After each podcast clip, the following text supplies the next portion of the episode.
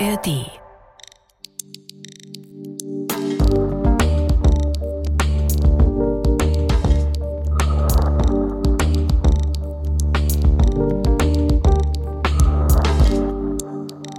9. April 1945. Das Konzentrationslager in Dachau, das zeigt schon erste Auflösungserscheinungen. Die sogenannten Todesmärsche von KZ-Häftlingen, die haben zwar noch nicht begonnen, also noch nicht offiziell begonnen, aber man merkt auch hier schon, dass das Ende des Krieges naht. An diesem 9. April, da bringt ein Bote ganz hastig einen sogenannten Schnellbrief zum Kommandanten des Konzentrationslagers. Der heißt SS-Obersturmbannführer Eduard Weiter. Der Brief, der wurde erst einige Tage vorher von Adolf Hitler persönlich in Auftrag gegeben. Verfasst hat ihn aber Gestapo-Chef Heinrich Müller. Und in diesem Brief, da geht es um den wahrscheinlich berühmtesten Häftling des KZs in Dachau, ein Mann, mit dem Hitler noch eine persönliche Rechnung offen hat. Also dieser Brief kommt nun an und KZ-Kommandant Weiter, der öffnet ihn und liest nun folgende Zeilen. Ich lese das einfach mal vor. Auch wegen unseres besonderen Schutzhäftlings Ella wurde heute erneut an höchster Stelle Vortrag gehalten. Folgende Weisung ist ergangen. Bei einem der nächsten Terrorangriffe auf München bzw. auf die Umgebung von Dachau ist angeblich Ella tödlich verunglückt. Ich bitte, zu diesem Zweck Ella in absolut unauffälliger Weise nach Eintritt einer solchen Situation zu liquidieren. Ich bitte besorgt zu sein, dass darüber nur ganz wenige Personen, die ganz besonders zu verpflichten sind, Kenntnis erhalten. Die Vollzugsanzeige hierüber würde dann etwa an mich lauten, am Punkt, Punkt, Punkt, anlässlich des Terrorangriffs auf Punkt, Punkt, Punkt, wurde unter anderem der Schutzhäftling Ella tödlich verletzt. Noch am selben Abend kommt ein KZ-Kommando zum sogenannten prominenten Flügel des Konzentrationslagers. Da sind jetzt keine Juden, Homosexuelle oder Sinti und Roma untergebracht, sondern besonders bekannte Häftlinge, von denen sich das Regime vielleicht auch noch etwas erhofft. Und etwa in der Mitte des Bunkers sitzt ein ganz besonderer Häftling, ein Mann, dem die Nationalsozialisten sogar einen Tarnnamen verpasst haben. Wir haben es gerade aus dem Brief gehört, Ella. Er hat eine besonders große Zelle, die man durch das Entfernen der Zwischentüren zu den anderen Zellen vergrößert hat. Drei normale Zellen wurden so zu einer zusammengefügt und das zeigt ja schon, dass Ella einen besonderen Status hat. Wir kennen Ella besser als Georg Elser, der wohl berühmteste Einzelattentäter, der Hitler umbringen wollte, der im Jahr 1939 eine Bombe im Münchner Bürgerbräukeller gezündet hat, um Hitler zu töten – dessen Bombe auch einwandfrei funktioniert und das ganze Rednerpult wirklich in Schutt und Asche gelegt hat. Aber Hitler hat an diesem 8. November 1939 seine Rede vorzeitig beendet und ist damit dem Tod entkommen. Dieser Georg Elser wurde nur so lange am Leben gehalten, weil die Nationalsozialisten von ihm noch irgendwas erhoffen. Sie brauchen ihn. Vielleicht haben sie auch Gefallen daran gefunden, ihn über mehrere Jahre zu inhaftieren und zu demütigen. Jetzt fünfeinhalb Jahre nach dem Attentat ist der schmächtige Elser mit dunklen Haaren und dem schwäbischen Dialekt wirklich nur noch ein Schatten seiner selbst, des Gesichtes eingefallen, der Körper ist ausgemergelt, in seiner besonders großen Zelle sitzt er jeden Tag und hält in seinen Händen eine selbstgebaute Zither, also ein Instrument, das er gerne abends und nachts auch spielt. Schwer und melancholisch sind die Lieder gewesen, die er in seiner Zelle komponiert, Während seiner Gefangenschaft soll er einmal zu einem Aufseher gesagt haben, dass er das Attentat auf Hitler hatte machen müssen, weil Hitler der Untergang Deutschlands sei. Und jetzt im April 1945, spätestens jetzt müsste man sagen, sieht wohl jeder, dass er recht hatte. Allein wenn man die deutschen Städte anschaut, die jetzt in Schutt und Asche liegen, das nahegelegene München beispielsweise wird vergleichsweise spät, aber dann massiv bombardiert erst ab 1942 im größeren Umfang. Und dennoch wurden bei insgesamt 73 Luftangriffen in der Innenstadt ca. 60 Prozent der Bausubstanz zerstört. Und damit hat es München noch vergleichsweise mild getroffen, wenn man das überhaupt so sagen kann. In diesem Gespräch mit dem Aufseher, da klingt wirklich auch so eine Art Todeserwartung schon durch. Also auf jeden Fall finde ich, erkennt man relativ gut die Verzweiflung von Georg Elser. Der fragt nämlich jetzt, also den Aufseher, ich hätte eine Frage an Sie. Sie kennen sich doch bestimmt aus. Was ist eigentlich einfacher zu ertragen? Das Vergasen, das Aufhängen oder der Genickschuss. Ich meine, wobei leidet der Mensch am wenigsten? Elsa bekommt darauf keine Antwort Jetzt fragen wir uns natürlich, du hast es auch schon so ein bisschen angedeutet, warum behalten ihn die Nazis denn eigentlich am, am Leben? Also warum tötet man ihn nicht einfach? Die wahrscheinlichste Erklärung ist, dass man ihm äh, nach dem angeblichen Endsieg eine große Rolle zugedacht hat. Er soll nämlich als Kronzeuge in einem Schauprozess gegen die britische Regierung auftreten und dann eben vor der ganzen Weltöffentlichkeit verurteilt werden. Aber dieser Endsieg, der ist natürlich im April 1945 nichts anderes mehr als ein Hirngespinst. Und weil die Nationalsozialisten den Krieg nicht mehr gewinnen können und das natürlich längst wissen, trifft eben Georg Elser jetzt auch die persönliche Rache Adolf Hitlers. Und das passiert eben jetzt an diesem 9. April 1945. Er wird unter einem Vorwand aus seiner Zelle geholt. Er wird dann quer über das Lager geführt, vorbei auch an dem ganz bekannten Lagertor mit der zynischen Aufschrift Arbeit macht frei. Und man führt ihn dann bis zum Krematorium, wo bereits SS-Oberscharführer Theodor Bongartz auf ihn wartet. Spätestens jetzt, wenn er das nicht sowieso schon längst weiß, wie man ja auch an dem Zitat erkannt hat, weiß Georg Elser, dass seine Zeit gekommen ist. Er hat natürlich auch mitbekommen, was in den anderen Konzentrationslagern in den letzten Wochen und Monaten passiert ist. Du sprichst hier von Massenexekutionen, von Todesmärschen, ja wirklich von katastrophalen Zuständen in den Konzentrationslagern, insbesondere in der Endphase des Krieges. Man muss dazu sagen, viele Konzentrations- und vor allen Dingen auch die Vernichtungslager sind zu diesem Zeitpunkt ja bereits befreit. Und Dachau ist jetzt eines der letzten intakten Konzentrationslager und wird nun mehr und mehr zur Exekutionsstätte am Ende des Krieges. Und Dachau hat wirklich auch einen Sonderstatus, weil es ein frühes Sinnbild des Lagersystems ist, das als einziges KZ von 1933 bis 1945 durchgehend in Betrieb ist und wo sich auch in den letzten Kriegstagen noch fanatische Anhänger Hitlers sammeln, die trotz des drohenden Untergangs noch jeden Befehl ausführen. Und zu diesen Leuten gehört eben auch SS-Oberscharführer Theodor Bongartz. Der 42-Jährige ist wirklich, wenn man ihn auf Bildern anschaut, eine ganz gewöhnliche Person. Also Niklas, man würde ihn überhaupt nicht irgendwie mit solchen Verbrechen vielleicht optisch in Verbindung bringen. Vielleicht lichtes Haar, ganz normaler Mensch, vielleicht eher so ein Bürokrat, den man in so einer Verwaltung vermutet. Er ist der Leiter des Krematoriums in Dachau, genau dort, wo die scheußlichsten Verbrechen in Dachau stattfinden. Bereits mit 26 Jahren, also vor der Machtergreifung der Nationalsozialisten, tritt er in die SS und in die NSDAP ein. Mit Beginn des Krieges ist er dann auch schon im KZ Dachau und er klimmt wirklich die Karriereleiter. Wir können also sagen, er hat dem Regime viel zu verdanken. Und davon möchte er jetzt vielleicht an diesem 9. April 1945 wieder etwas zurückgeben. Er führt Elsa zum Hinrichtungsplatz direkt vor dem Krematorium. Jeder, der jetzt schon mal im Dachau war, weiß, dass der Platz etwas abgeschieden im Lager ist, umgeben von großen Bäumen. Heute muss man sogar über eine kleine Brücke laufen, um dorthin zu gelangen. Wer hier schreit oder um Gnade fleht, den hört keiner in den Baracken oder auf dem übrigen Lagergelände. Ist also perfekt für eine Hinrichtungsstätte. Bongatz weiß das natürlich und er hat wohl auch kaum Skrupel. Als er seine Waffe zieht, und Elsa direkt ins Genick schießt. Bongard schießt jetzt also, obwohl im Brief, der von Hitler in Auftrag gegeben worden ist, ja eigentlich ausdrücklich steht, dass er mit dem Mord noch warten soll. Eben weil man die Exekution als einen angeblichen Angriff vertuschen will. Das geht jetzt aber nicht mehr. Elsas Leiche, die wird dann mitsamt der Kleidung verbrannt und die Asche verstreut. Damit ist er einer der letzten, aber sicher nicht der letzte Tote von Dachau. Das Konzentrationslager, das wurde wirklich schon sehr früh nach der Machtübernahme Hitlers, also bereits im März 1933 errichtet. Noch bei der Gründung wird es öffentlich als Erziehungsanstalt verkauft. Tatsächlich spielt sich natürlich hinter den Mauern und Stacheldrähten etwas ganz anderes ab, nämlich das perfide Terrorsystem, das hier geschaffen wird. Das ist natürlich sehr, sehr früh schon erkennbar und das wird eben dann auch auf ganz Deutschland ausgeweitet.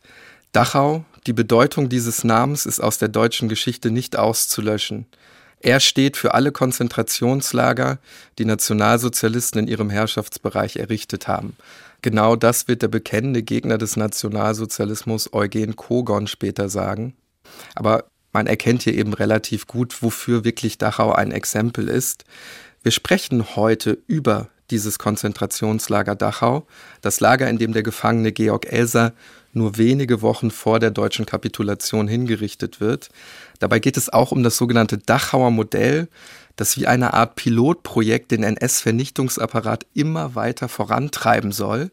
Wir sprechen über Georg Elser und sein Attentat auf Hitler. Ein Attentat, das nur um ein Haar den Lauf der Geschichte vollkommen verändert hätte.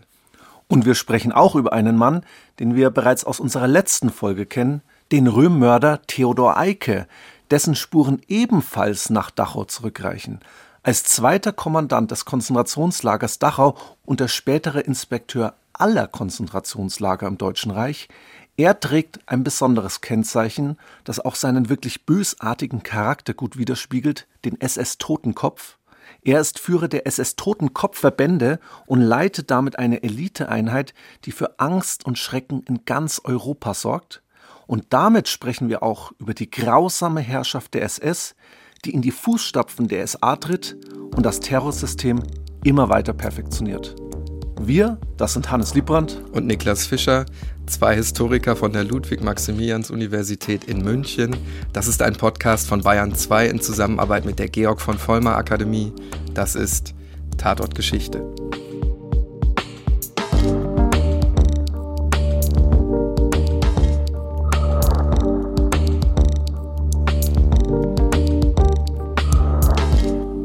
Alle Folgen von Tatort Geschichte könnt ihr wie immer in der ARD Audiothek abrufen und natürlich auch überall dort, wo es Podcasts gibt. Schauen wir uns zunächst aber das Konzentrationslager an, das bald zum Musterkonzentrationslager ausgebaut wird. Am 22. März 1933 treffen hier die ersten Gefangenentransporte ein, also in Dachau. Anfangs sind hier insbesondere politische Gegner inhaftiert. Wenn wir das versuchen, auch ein bisschen zu lokalisieren. Also wo liegt denn eigentlich dieses Konzentrationslager? Dachau, das ist eine Kreisstadt, liegt etwa 20 Kilometer nordöstlich von München. Und das Lager, das liegt auf einem Gelände einer stillgelegten Pulver- und Munitionsfabrik. Wenn ich auch mal versuche, so ein bisschen das Areal zu beschreiben, ich kenne es natürlich als KZ-Gedenkstätte, was man dazu sagen muss. Die Baracken waren relativ symmetrisch angeordnet. Davor liegt der Appellplatz und dahinter ist nochmal die museale Ausstellung, also als Teil der Gedenkstätte. Weißt du, was da früher untergebracht war? Ja, man muss sich das so vorstellen, also wenn man äh, die KZ-Gedenkstätte betritt durch das Schurhaus mit dem Lagertor, hatten ja vorhin schon die Aufschrift genannt, Arbeit macht frei, dann befindet sich auf der rechten Seite das Wirtschaftsgebäude, da ist die heutige museale Ausstellung drin.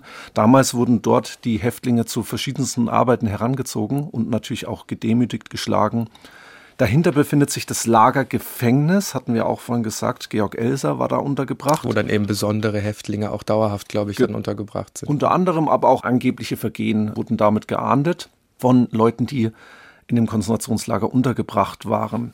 In der Mitte hast du schon gesagt, dieser riesige Appellplatz, wo die Leute einfach stundenlang teilweise stehen mussten. Das war ja auch, ist ja auch eine Art von Folter.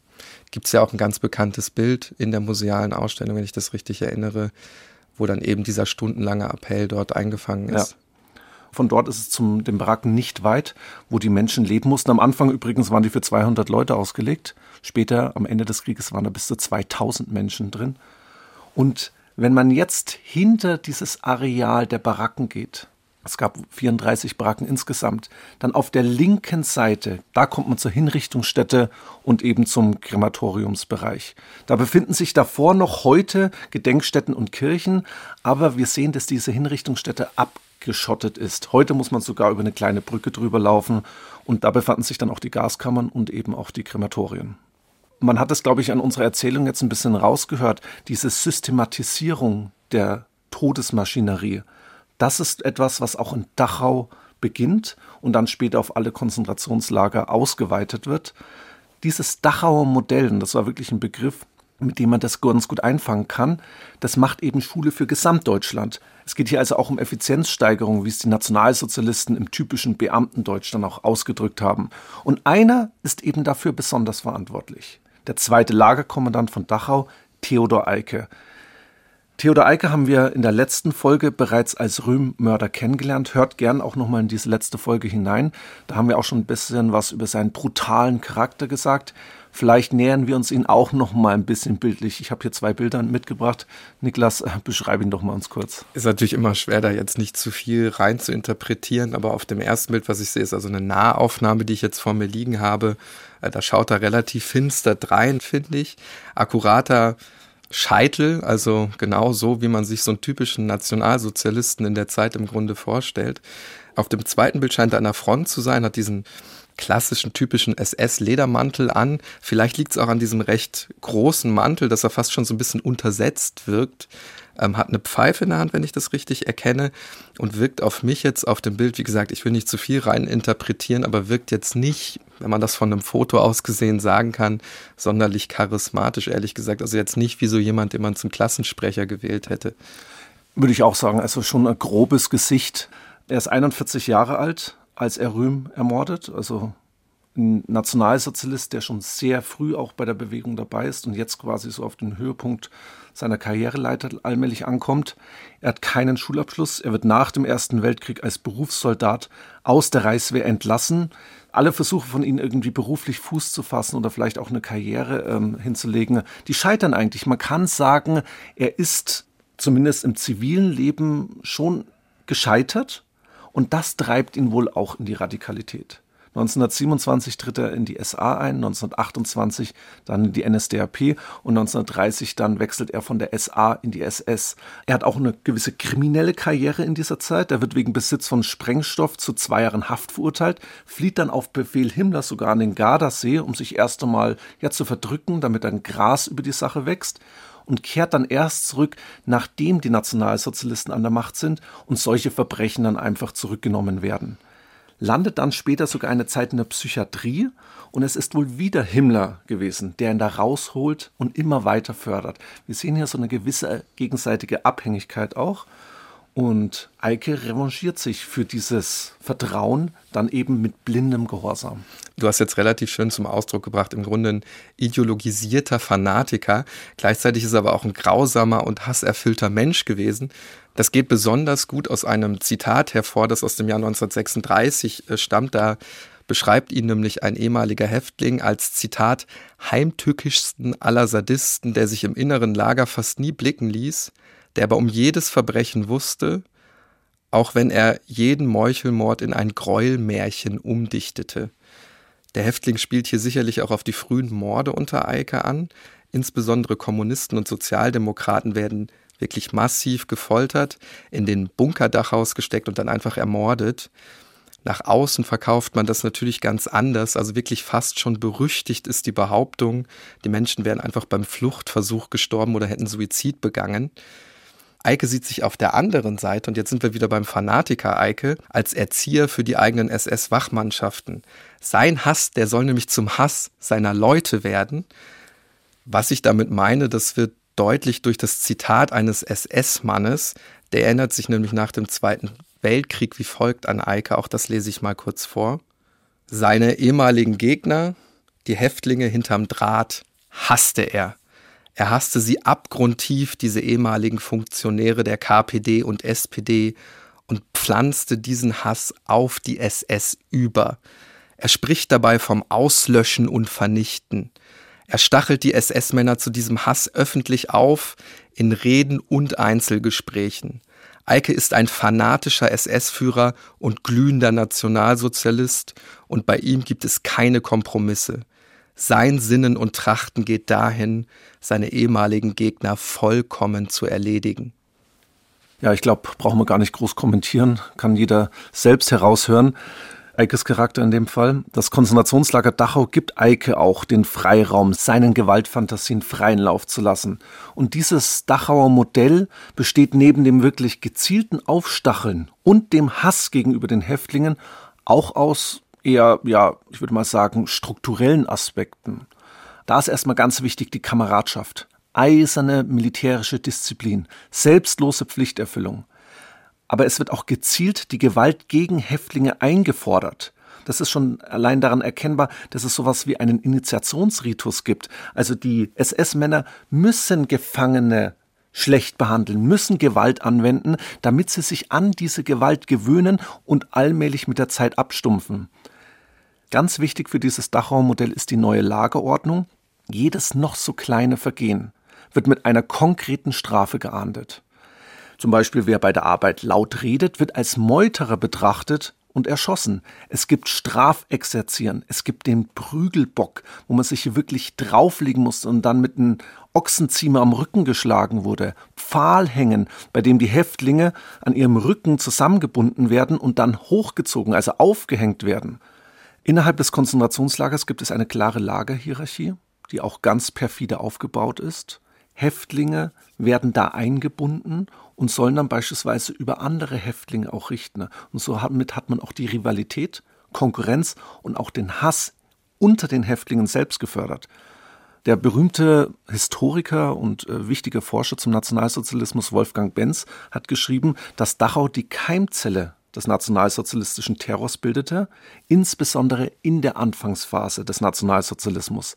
Fast alle späteren Kommandanten der anderen Konzentrationslager sind wirklich durch Eikes Schule gegangen. Zum Beispiel Rudolf Hess, der berühmte Lagerkommandant von Auschwitz, Hans Loritz, Kommandant von Sachsenhausen, Josef Kramer, der Kommandant von Natzweiler-Struthof, Auschwitz und Bergen-Belsen. Ich könnte diese Liste noch weiterführen.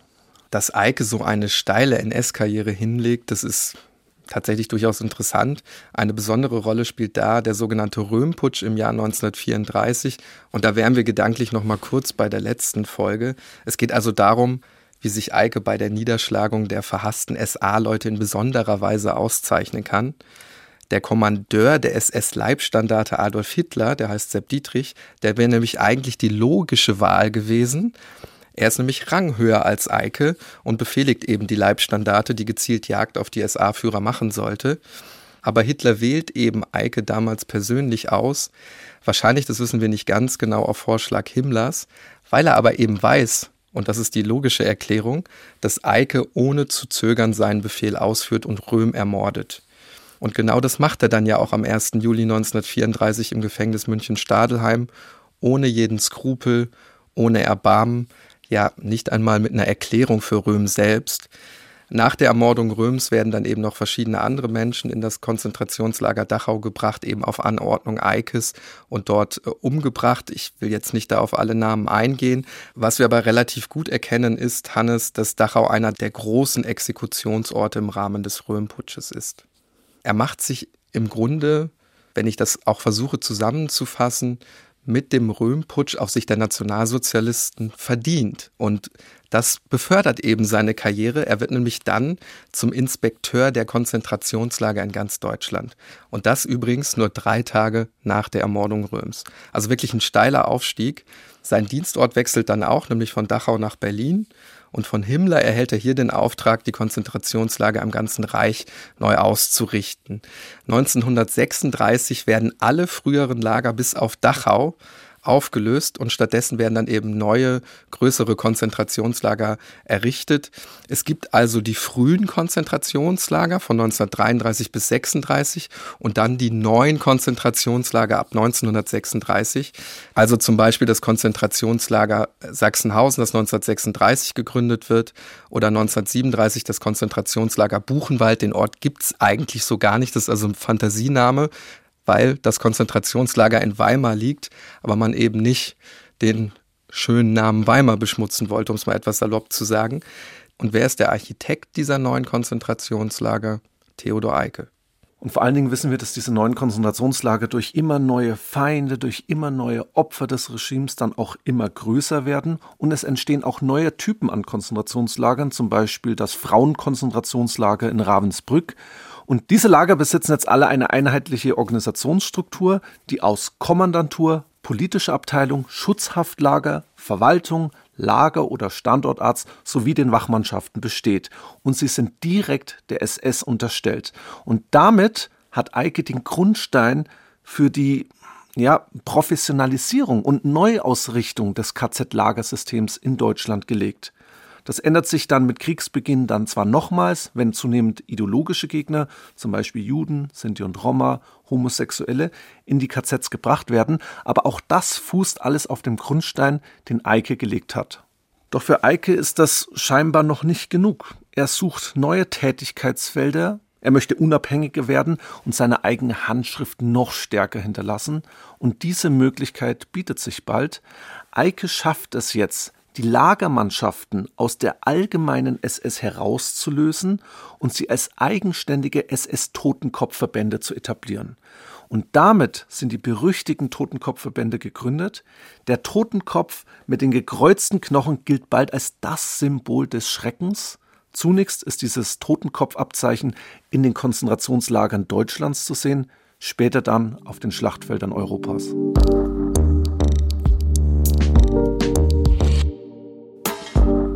Ich glaube, ich sage nicht zu viel, wenn es wohl keine nationalsozialistische Organisation gibt, die so berüchtigt ist wie die SS und das wirklich weltweit und bis heute. Und innerhalb der SS ragen die Totenkopfverbände nochmals heraus. Als Sinnbild des NS-Terrors und dieses Selbstverständnis haben ja Leute wie Eike auch stets betont und gefördert. 1936 berichtet er beispielsweise schon fast stolz von seinen Totenkopfverbänden. Ich lese da mal draus vor. Das militärische Können lernen wir, um uns für den Geist unserer Weltanschauung schlagen zu können, wenn es befohlen wird. Wir tragen keine Waffen, um den Heere ähnlich zu sehen, sondern um sie zu gebrauchen, wenn Führer und Bewegung in Gefahr sind. Da wir stets eine Minderheit bleiben und niemals Masse werden, kann nur unsere Weltanschauung unseren Schlägen die erforderliche Wucht verleihen. Darüber hinaus muss uns die Weltanschauung die Kraft geben, für den Führer und seine Idee, falls es nötig ist, verbissen zu sterben. Wir setzen uns daher nicht aus Disziplin bis zum letzten ein, sondern aus Fanatismus für unsere Weltanschauung. Das ist das Wesen der Schutzstaffel ja, man könnte so sagen, die SS-Totenkopfverbände als Elite innerhalb der Elite, zumindest will das Eike so sehen. Bis März 1939 wachsen die SS-Totenkopfverbände auf knapp 12.000 Mann an. Das Aufnahmehöchstalter Niklas 22 Jahre. Man möchte wirklich junge Männer rekrutieren, die man noch formen kann, die man noch ideologisieren kann. Man nimmt auch nur die rassisch besten Deutschen auf, so Eike zumindest. Aber wenn man sich die Zusammensetzung mal anschaut, erkennt man, dass es hauptsächlich bildungsferne Schichten sind, die in diese SS-Totenkopfverbände strömen. Man lockt vor allen Dingen mit einer Offizierslaufbahn, die man vielleicht sonst nicht erreichen könnte. Und dann erfolgt immer eine weitere Untergliederung dieser Totenkopfverbände. Ganz wichtig ist dann die Unterteilung in auf der einen Seite SS Totenkopf Wachsturmbanner und auf der anderen Seite die SS Totenkopf Standarten. Aber auch das reicht ja Eike eigentlich nicht aus. Vielleicht auch, weil er tief in seinem Herzen soldatisch denkt. Und deshalb ist es eben nicht verwunderlich, dass ihm die Führung seiner SS-Totenkopfverbände in den Konzentrationslagern tatsächlich nicht ausreicht. Denn wir haben das ja vorhin auf dem zweiten Bild kurz gesehen. Da ist er an der Front und da will er eben auch unmittelbar nach dem Ausbruch des Krieges hin. Die Waffen-SS entsteht in dieser Zeit und er möchte eben seinen Teil dazu beitragen. Die Totenkopfverbände werden jetzt in die Waffen-SS integriert. Oder anders müsste ich eigentlich sagen, aus den Totenkopfstandarten werden jetzt SS-Panzerdivisionen, Infanterie- und Kavallerieregimenter, schwieriges Wort, Hannes. Im Oktober 1939 kehrt Eike dann nach Dachau zurück um von dort nun die SS-Division Totenkopf zu gründen. Und Warum erzähle ich das alles? Weil wir eben jetzt sehen, dass diese Totenkopfdivision ihren Ursprung also in den KZ-Wachverbänden hat und jetzt eben umgeformt wird zu einer militärischen Fronteinheit, zu einer Eliteeinheit, müsste ich eigentlich sagen, die eben, und das hast du sehr schön vorhin schon angedeutet, wirklich bekannt wird für ihren Fanatismus und ihre nationalsozialistische Überzeugung. Und wer ist der ideologische Antreiber? Das ist eben Theodor Eike, der bereit ist, bis zum Äußersten zu gehen. Und das schließt eben auch massive Kriegsverbrechen mit ein. Und die Möglichkeit dazu bietet sich bereits einen Monat nach der Gründung der Totenkopfdivision. Hier überfällt eben Nazi-Deutschland Polen und löst damit den Zweiten Weltkrieg aus. Eike wird dann per Befehl Hitlers am 14. November 1939 nun auch offiziell Kommandeur der SS-Division Totenkopf. Fast wäre es aber dazu gar nicht gekommen, denn um ein Haar wäre Hitler bereits einige Tage vorher gestorben. Und das bringt uns zurück zum Häftling Eller, besser bekannt als Georg Elser. Wenn wir jetzt über Georg Elser und seinen Attentatsversuch äh, sprechen, dann reisen wir auch zurück zum 8. November 1939 in den Bürgerbräukeller nach München. Einen Tag später, am 9. November, ist es dann wieder soweit. Der Hitlerputsch aus dem Jahr 1923 jährt sich zum 16. Mal. Und wie jedes Jahr soll dieser sogenannte Gedenktag für die Gefallenen der Bewegung mit den für die Nationalsozialisten angemessenen Feierlichkeiten begangen werden. Vielleicht hier nochmal ganz kurz Werbung in eigener Sache. Wenn ihr mehr zum Hitlerputsch und den Nachwirkungen erfahren wollt, dann hört doch am besten nochmal unsere Folge dazu an. Packen wir für euch natürlich auch wie immer in die Show Notes. Wir bleiben aber zunächst mal am Vortag, also beim 8. November 1939, denn in diesem Jahr, da sind die Feierlichkeiten etwas anders, also sie finden in einem etwas anderen Rahmen statt. Das liegt daran, dass eben die Voraussetzungen andere sind, denn das nationalsozialistische Deutschland hat vor knapp zwei Monaten Polen überfallen, befindet sich also im Krieg. Das heißt, es findet ein abgespecktes Programm statt. Für den Abend ist nur ein Treffen im Bürgerbräukeller angesetzt, also genau dort, wo 16 Jahre davor der Hitlerputsch seinen Anfang genommen hat. 1500 bis 2000 Zuschauer drängen sich in den wirklich pickepackevollen Saal. Sie erwarten jetzt die Rede Hitlers. Direkt vor dem Rednerpult, da hat wirklich die gesamte Parteiprominenz Platz genommen. Da sitzt das Who is Who der Nationalsozialisten. Niklas, ganz kurz nur, vielleicht sollten wir da mal Ross und Reiter benennen. Also wer gehörte zu dieser Parteielite? Vor allen Dingen Martin Bormann, der sitzt direkt in der ersten Reihe, der Leiter der Parteikanzlei, der dann auch später den Zugang zu Hitler und auch seinen Terminplan eigentlich steuerte. Josef Goebbels kennen wir, glaube ich, alle, der wohl größte Hetzer als Reichspropagandaminister. Rudolf Hess, der damalige Stellvertreter des Führers. Ganz wichtig auch Heinrich Himmler, Chef der berüchtigten SS und Alfred Rosenberg, also der Chefideologe. Also man muss tatsächlich ganz klar davon ausgehen, wie du es gerade gesagt hast, Who is Who des Nationalsozialismus. Also die sitzt da jetzt in der ersten Reihe, Hitler hält seine Rede, spricht von den Erfolgen und Aufgaben der Bewegung, attackiert die britische Regierung und verlässt dann um Punkt 21.07 Uhr den Bürgerbräukeller in Richtung des Hauptbahnhofes. Da wartet nämlich ein Sonderzug auf ihn. Mit Hitler verlassen dann auch die meisten Zuschauer den Saal. Das gilt natürlich auch für die Parteiprominenz. Zurück bleiben nur ein paar wenige Gäste und Bedienstete. Und um genau 21.20 Uhr erschüttert dann auf einmal eine riesige Explosion den Bürgerbräukeller. Das Rednerpult und der vordere Teil des Saales, die beben regelrecht. Teile des Daches fliegen auf den Boden, Holzbalken werden zerfetzt. Das Explosionsgeräusch, das ist wirklich so massiv, dass es noch in der Münchner Innenstadt zu hören ist. Diese Explosion, die tötet acht Menschen, 57 weitere werden verletzt, 15 davon schwer. Darunter befinden sich sieben, ich sage jetzt mal recht einfache Parteileute und auch die Aushilfskellnerin Maria Hähnle. Doch, und das ist jetzt das Entscheidende, Hitler lebt, Himmler lebt, Goebbels lebt und die komplette Parteispitze, die so schön in der ersten Reihe saß, die bleibt komplett verschont. Und das alles nur, weil Hitler an diesem Abend deutlich früher seine Rede beendet. Jetzt fragen wir uns natürlich, warum ist das so?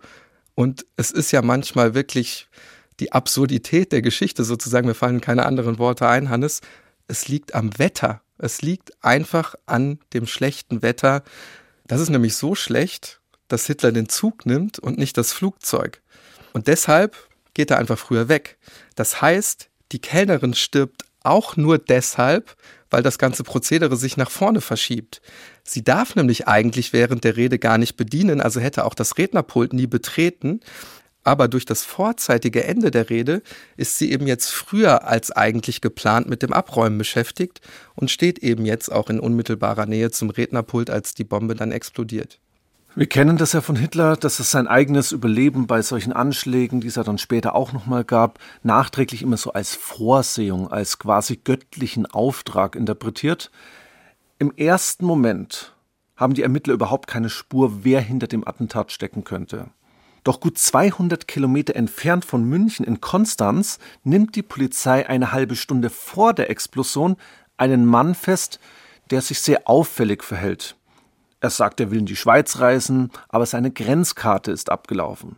Man kontrolliert ihn, man öffnet seine Tasche und da findet man seltsamerweise eine Karte vom Bürgerbräukeller. Beim tieferen Griff in die Tasche wird sogar der Teil eines Zünders gefunden. Und als ob das nicht schon seltsam genug wäre, hat der Mann auch noch ein Abzeichen des kommunistischen Rotfront-Kämpferbundes dabei. Die standen sowieso immer unter Generalverdacht. Der Mann, den man jetzt schnell als Georg Elser identifiziert, wird immer verdächtiger, je mehr Informationen über das Attentat ans Licht kommen. Er wird zunächst nach München gebracht, kommt dort in Untersuchungshaft und wird schließlich dann auch nach Berlin weitertransportiert. Die Gestapo, die die Ermittlungen übernimmt, die möchte jetzt alles und wirklich mit allen verfügbaren Mitteln herausbekommen. Und ich glaube, wir können uns alle vorstellen, was damit gemeint ist. Bedrohungen, Schläge und vieles mehr. Das Ziel der Ermittler ist es, eine angeblich groß angelegte Verschwörung gegen Hitler aufzudecken. Die Nationalsozialisten konnten sich überhaupt nicht vorstellen, dass Elsa ein Einzeltäter ist. Das glaubten am Anfang auch nur wenige. Es geht jetzt eben darum, die Hintergründe zu ermitteln und auch die Hinterleute zu ermitteln. Insbesondere Hitler persönlich möchte wissen, wer ihn umbringen wollte. Der spätere Chef des Nachrichtendienstes der SS, Walter Schellenberg, der schreibt beispielsweise in seinen Memoiren über eine Aussage Hitlers gegenüber Reinhard Heydrich. Der hat als Chef des Reichssicherheitshauptamtes quasi die Ermittlungen federführend übernommen. Ich zitiere da mal raus. Ich möchte wissen, um was für einen Typ es sich bei diesem Elsa handelt. Man muss den Mann doch irgendwie klassifizieren können. Berichten Sie mir darüber. Im Übrigen wenden Sie alle Mittel an, um diesen Verbrecher zum Reden zu bringen. Lassen Sie ihn hypnotisieren, geben Sie ihm Drogen, machen Sie Gebrauch von allem, was unsere heutige Wissenschaft in dieser Richtung erprobt hat. Ich will wissen, wer die Anstifter sind, ich will wissen, wer dahinter steckt.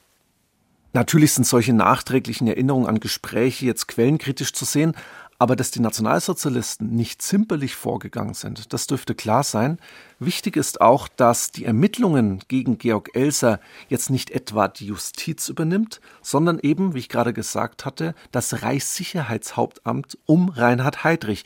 Und Heydrich lässt ihn foltern. Fast seine ganze Familie wird in Sippenhaft genommen. Ein Sippschaftsbogen wird über Georg Elser erstellt. Sogar ehemalige Bekannte und Nachbarn werden vernommen. Der Steinbruchbesitzer beispielsweise, bei dem Elsa gearbeitet hat und bei dem er auch jede Menge Sprengstoff gestohlen hat, der landet sogar für mehr als ein Jahr im Konzentrationslager. Wenn ich das zusammenfasse, was du jetzt angesprochen hast, also Folter, das Festnehmen von Familie und Freunden und dann natürlich auch die dann folgende mehrjährige Isolationshaft, das alles bleibt natürlich nicht ohne Spuren. Kein Wunder, also dass Elsa zum Ende seines Lebens ein gebrochener Mann ist versuchen wir uns Georg Elser auch nochmal so ein wenig zu nähern. Ein Mann, und das meine ich gar nicht despektierlich, der aus einfachen Verhältnissen kommt. Zum Zeitpunkt des Attentats ist er 36 Jahre alt. Er von kleiner Statur. Sehr charakteristisch ist auch sein schwäbischer Dialekt. Es liegt natürlich an seiner Heimat. Ein Mann, der nie so richtig sesshaft wird, außer vielleicht mal so eine ganz kurze Zeit in Konstanz. Ein wie wir auch heute noch sagen würden, klassischer Gelegenheitsarbeiter, der sich mal hier und mal da etwas dazu verdient, meist in handwerklichen Berufen als Arbeiter. Da hat er auch Kontakte zum Rotfrontkämpferbund, also dem paramilitärischen Kampfverbund der kommunistischen Partei, der ja natürlich dann sehr links steht. Er ist durchaus begabt als Handwerker. Das erkennen wir dann ja eben auch beim Bombenbau. Was es auch schon angedeutet, deshalb glauben die Nazis auch am Anfang überhaupt nicht, dass da ein Einzeltäter dahinter stecken könnte, der eben zu dieser Technik auch fähig ist. Das führt dann auch dazu, dass er in Haft die Bombe nochmal nachbauen soll, weil damit eben seine Alleintäterschaft bewiesen werden soll. Sehr schnell kommen die Ermittler zu dem Ergebnis, dass Elsa das Attentat von langer Hand geplant haben muss. Und er hat sich dazu wohl tatsächlich auch verschiedene Jobs gesucht, um eben auch an das Material zu kommen, also um die Bombe bauen zu können. Den Steinbruch, den hast du ja schon angesprochen. Da klaut er wohl über 100 Sprengpatronen und über 125 Sprengkapseln. Was ich auch sagen kann, Elsa ist dabei sehr penibel, also sehr genau vorgegangen. Also er baut sogar zunächst erste Minibomben und testet ihre Wirkung im Obstgarten seiner Eltern. Und später dann zieht er nach München in die Türkenstraße 94 und mietet hier eine kleine Werkstatt an. Dort will er eben die große Bombe für das Attentat auf Hitler bauen. Er lebt da sehr unauffällig, also von geringen Ersparnissen, die er sich angesammelt hat und fokussiert sich jetzt wirklich voll und ganz auf den Anschlag. Ich habe es vorhin schon gesagt, penibel, das erkennen wir jetzt auch, wie oft er den Bürgerbräukeller besucht. Er ist dann nämlich insgesamt 30 Mal, lässt sich dort einsperren, versteckt sich in der Besenkammer, um dann eben nachts heimlich die Bombe installieren zu können. In mühevoller Handarbeit hüllt er dabei eine Säule des Bürgerbräukellers aus, um dort eben die Bombe mit dem Zeitzünder zu deponieren. Den dabei entstehenden Schutt bringt er heimlich mit Taschen nach draußen und schüttet ihn in die Isar. Die Zündung des Sprengstoffs funktioniert mit Hilfe zweier Uhrwerke. Elsa baut mehrere Zündungsmechanismen ein, falls einer aussetzt, also da will er auch auf Nummer sicher gehen. Bereits in der Nacht vom 4. auf den 5. November, also vier Tage vor dem Attentat, da stellt er die Uhrwerke auf den 8. November ein. Er verlässt dann München und schickt seine persönlichen Sachen an seine Schwester. Aber sein Kontrollzwang bringt ihn jedoch am 7. November wieder in den Bürgerbräukeller zurück. Er will nämlich nachsehen, ob die Uhren auch einwandfrei laufen. Und das tun sie. Es ist also wirklich alles bis ins kleinste Detail durchgespielt. Elsa überlässt wirklich nichts dem Zufall und sein Plan geht ja eigentlich auch voll auf. Nur eben verlässt Hitler wegen des schlechten Wetters die Veranstaltung unerwartet früh und deshalb sterben statt des Führers sieben Parteifunktionäre und eine junge Kellnerin. Dieses Attentat sorgt natürlich für Aufsehen. Am 22. November 1939 verkündet die gleichgeschaltete Presse unter dem Titel Aufdeckung des Münchner Attentats mit dem Bild Elsers das Geständnis sowie die Täterschaft Elsers. Und da lese ich nochmal vor. Das ist der Mörder, der Opfer jenes furchtbaren Plans. Das ist der Mann, der den Führer und mit ihm die Führerschaft des Reiches treffen wollte. Man muss sich das alles immer wieder vor Augen halten, denn dieser Mann dort hat keine auffällige Verbrecherphysiognomie, sondern intelligente Augen, leide, vorsichtig abwägende Ausdrücke, die Vernehmungen dehnen sich endlos, jedes Wort überlegt er lange und genau, bis er Antwort gibt.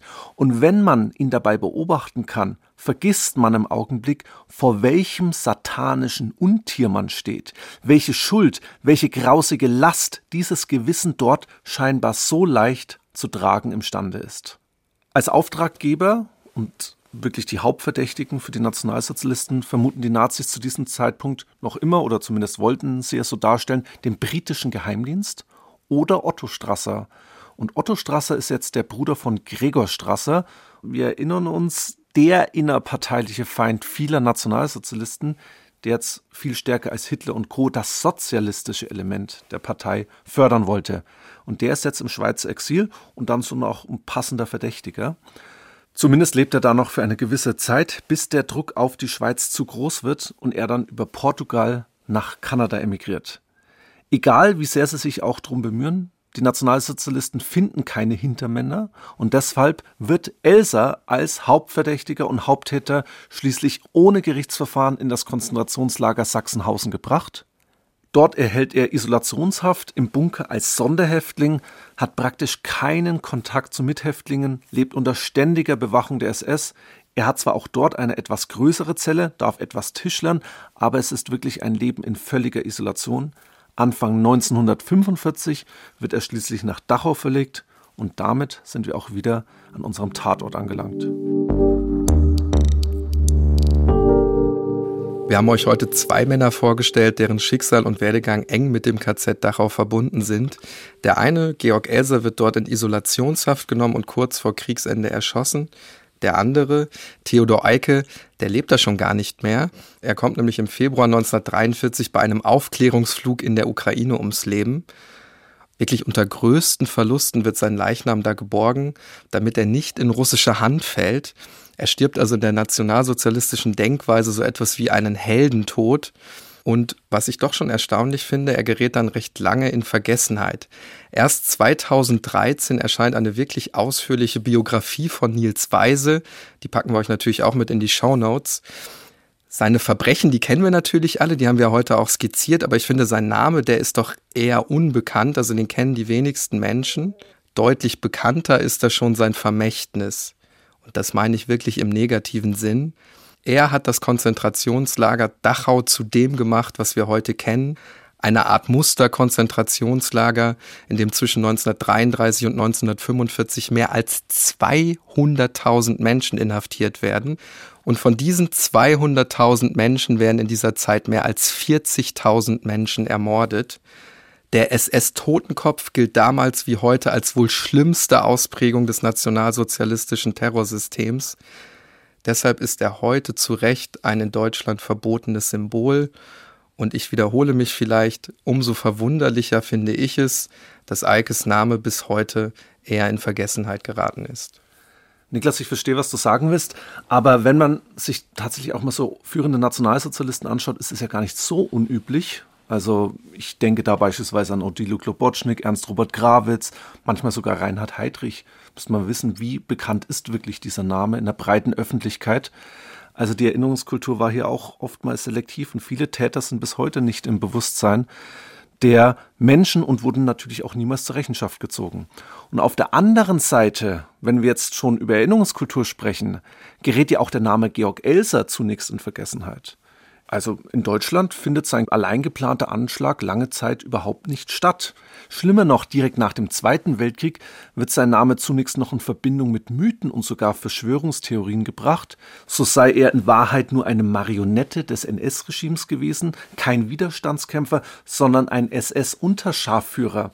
Also die Denkweise geht dahin, dass man eben diesen Anschlag inszeniert hat, um danach einen Schauprozess in der Weltöffentlichkeit durchführen zu können und damit England anklagen kann.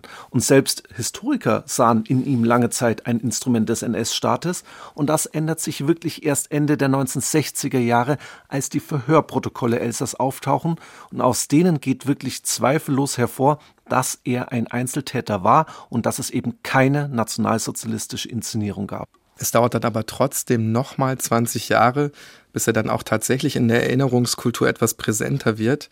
Im Jahr 1989 erscheint dann der Film mit Klaus Maria Brandauer, Georg Elser, einer für Deutschland. Ich zähle mal etwas weiter auf 2014, dann auch ein sehr bekannter Spielfilm, Elsa, er hätte die Welt verändert. Im Jahr 1998 entsteht auch die Georg-Elser Gedenkstätte in Königsbronn, also dort, wo er aufgewachsen ist.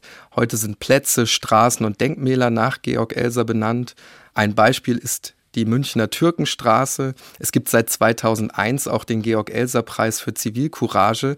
Und das ist jetzt nur ein kleiner Auszug. Also wir können durchaus zusammenfassen, er ist heute deutlich präsenter im kollektiven Gedenken. Und wenn wir beim Thema Erinnerungskultur sind, müssen wir auch über die KZ-Gedenkstätte Dachau reden, also nicht über das Konzentrationslager. Die eröffnet 1965, also 20 Jahre nach dem Krieg. Das hat auch lange Zeit gedauert, finde ich. Also das ist 20 Jahre sind nicht wenig. Und auf Initiativen von Überlebenden wird diese KZ-Gedenkstätte gegründet. Nach dem Krieg wird das Lager erstmal für Displaced Persons genutzt und dann wird es zum Internierungslager für NS-Täter. Und wenn wir jetzt schon beim Thema NS-Täter sind, der Elsa-Mörder Theodor Bongartz, der überlebt das Ende des Zweiten Weltkriegs übrigens nur um eine Woche. Er stirbt wahrscheinlich an Tuberkulose mit gerade einmal 42 Jahren. Ihn betrifft das also nicht mehr. Das zeigt ja auch gut diese kleine Episode noch, wie lange es doch dauert, bis ein wirkliches Gedenken stattfindet. Und das trifft eben auch auf das Gedenken an einzelne Widerstandskämpfer zu. Wir wollten heute am Beispiel Georg Elsers zeigen, dass es wenige Menschen gab, die sich gegen das Regime gestellt und dabei ihr eigenes Leben riskiert haben, aber es gab sie. Und im Falle Elsers übrigens nicht erst, als der Untergang bereits absehbar war. Das unterscheidet den Fall meines Erachtens auch deutlich von Stauffenberg, der ja mit der Gruppe, der Widerstandsgruppe, erst aktiv wird, richtig aktiv wird, nachdem sich die militärische Niederlage Deutschlands abzeichnet. Elsa möchte aber zwei Monate nach Kriegsbeginn dem Schrecken ein Ende machen und das bedeutete für ihn, Hitler zu ermorden. Am Ende war es einfach nur Pech und nicht etwa Vorhersehung, wie es Hitler immer für sich beanspruchte. Der berühmte Dramatiker und Schriftsteller Rolf Hochhuth hat es in seinem Gedicht aus dem Jahr 1971, wie ich finde, treffend auf den Punkt gebracht. Ich lese mal kurz vor. Den Saal zu früh verlassen. Elf Minuten, Sieben Nazis tot, auch eine Kellnerin. 60 verwundet. Noch sechs Jahrzehnte nachher nennt kein Lexikon den Namen Elsa. Nur München endlich, wie sein Heimatdorf, haben Elserstraßen. Dies Volk liebt zwar die Freiheit, doch nicht die, die sich für sie geopfert. Ja, zusammenfassend können wir sagen, glücklicherweise hat sich seitdem einiges geändert und Else wird eben nicht mehr einfach ignoriert. Mit dieser Passage des Gedichts wollen wir heute enden. Wir hoffen, dass ihr auch in der kommenden Woche wieder in der ARD Audiothek dabei seid und überall natürlich auch dort, wo es Podcasts gibt. Dann sprechen wir über tödliche Ostern im Jahr 1923. Ziemlich genau vor 100 Jahren werden nämlich an Kar-Samstag 13 Arbeiter mitten in der Werkshalle der Firma Krupp in Essen erschossen. Die Schützen, das sind französische Soldaten, die LKWs beschlagnahmen wollen. Die Geschehnisse sorgen damals für eine Welle der Empörung in Deutschland, denn das Ganze spielt während der Ruhrbesetzung. Mit dieser Zeit dem Fall und viele mehr werden wir uns in gleich zwei Episoden beschäftigen. Es lässt sich wieder unglaublich viel lernen für die Phase zwischen Erstem und Zweiten Weltkrieg. Es geht um das Zementieren von Feindbildern, darum, wie sich der Staat und die Gesellschaft gegen die Besatzung wehren, um die Frage nach der Radikalisierung der Bevölkerung, um außer Kontrolle geratene Paramilitärs, um lachende Dritte und, und, und. Ihr merkt also, es lohnt sich wieder, hört also unbedingt rein. Und wie immer freuen wir uns natürlich auch über Feedback und Rückmeldungen. Die könnt ihr unter tatortgeschichte.bayern2.de geben. Und zum Ende bleibt uns noch zu sagen, dass Tatortgeschichte ein Podcast von Bayern 2 in Zusammenarbeit mit der Georg von Vollmer Akademie ist. Das Ziel der Georg von Vollmer Akademie ist es, Menschen wirklich zum aktiven Gestalten der Gesellschaft und für die Teilhabe an unserer Demokratie zu begeistern. Durch Seminare, durch Workshops, durch Podcasts. Schaut einfach mal auf die Homepage unter vollmar-akademie.de findet ihr alle wichtigen Infos.